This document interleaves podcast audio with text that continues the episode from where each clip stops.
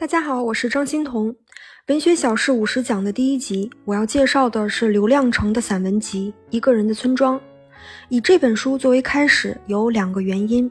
第一个是因为刘亮程描写的是他的故乡，故乡是每个人故事开始的地方，它是我们人生的第一个段落。今后的人生总是在以不同的形式与前文呼应，所以这段文学小事五十讲的旅程。我们也不妨从故乡开始道来。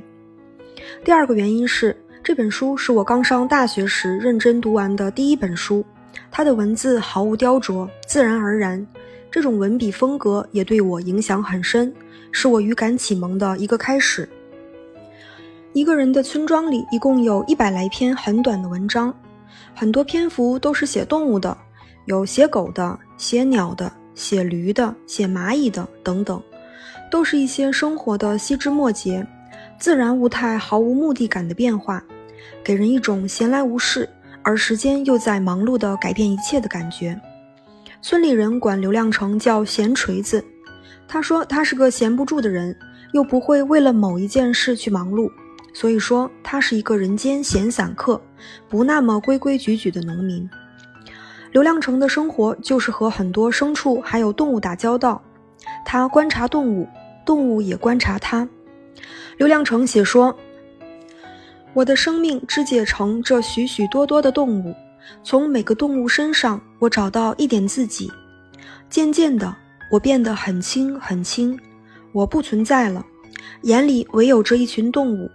当它们分散到四处，我身上的某些部位也随它们去了。”很多每天和牲畜打交道的农民是通兽性的，了解了动物的本性，好像更容易回过头来理解人性。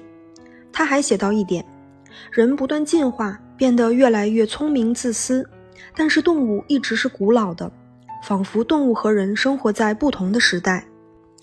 虽然人类驯养这些动物，它们一辈子就是给人拉车干活，最后成了人肚子里的食物。但是动物生下来不是为人而活的，它们的存在不属于任何人。人会觉得这匹马呢是属于我的，因为人总是以自己为中心去度量周围的一切。可是对于这匹马来说，它可能只是活在它自己的天性里，它眼中的人类或许不是主人，而只是一个它驮在背上的东西。人在赶路，赶向人的宿命；马在奔逃，奔往马的归途。同样的速度，但是人过人的，马过马的。人需要很多很多外在的事物帮助我们，但是没有一样事物是需要人的。刘亮程有一篇叫《与虫共眠》，描写虫子的那段非常细腻。他说：“大地的音乐会永无休止，而有谁知道这些永恒之音中的每个音符是多么仓促和短暂？这些虫子的生命很短暂。”没时间创造文明，也没时间烦恼痛苦。它们构成的自然之音是永恒的，可这永恒之中是无数的朝生暮死。我们这些聪明的大生命，却要无休止地寻找痛苦和烦恼。文里写说，一年一年地听着虫鸣，让我感到了小虫子的永恒，而我正在世上苦度最后的几十个春秋，面朝黄土。没有叫声。刘亮程生活的村庄叫黄沙梁，这里的人从一出生，他的人生就明明白白写好了，最好的结果和最烂的结果也就那样。年纪大的人演绎你的未来，年纪小的人奔赴你的现在。在这个村子里，活得跟谁一样都是不坏的一生。刘亮程是这样写的，他说：“其实人的一生也像一株庄稼，熟透了也就死了。”一代又一代人熟透在时间里，浩浩荡荡，无边无际。谁是最后的收获者呢？谁目睹了生命的大荒芜？这个孤独的收获者，在时间深处的无边金黄中，农夫一样挥舞着镰刀。我特别喜欢这段描写，人也像庄稼一样，从嫩芽到熟透，再到凋零。人类的历史也是一茬又一茬的人来来去去。大把大把的时间，最后都续给了谁呢？就像朝生暮死的小虫子一样。同样的一批情绪，在不同世代的人身上作作怪，形式不同，本质无异。人类历史上演了无数出悲欢离合，悲凉里又藏着冷幽默。我们感受到了命运的捉弄，但是耳闻却从未目睹这出轻喜剧的作者。刘亮程虽然写的是沉重的命运，但是不会给人凛冽的或者下坠的感觉。它的笔调很轻，像是澄澈蓝天下的一阵不大的秋风。在家乡住的久了，你跟一个地方的时光混得很熟了，仿佛和这个地方有了心灵的感应。你熟悉这里的水土、阳光和空气。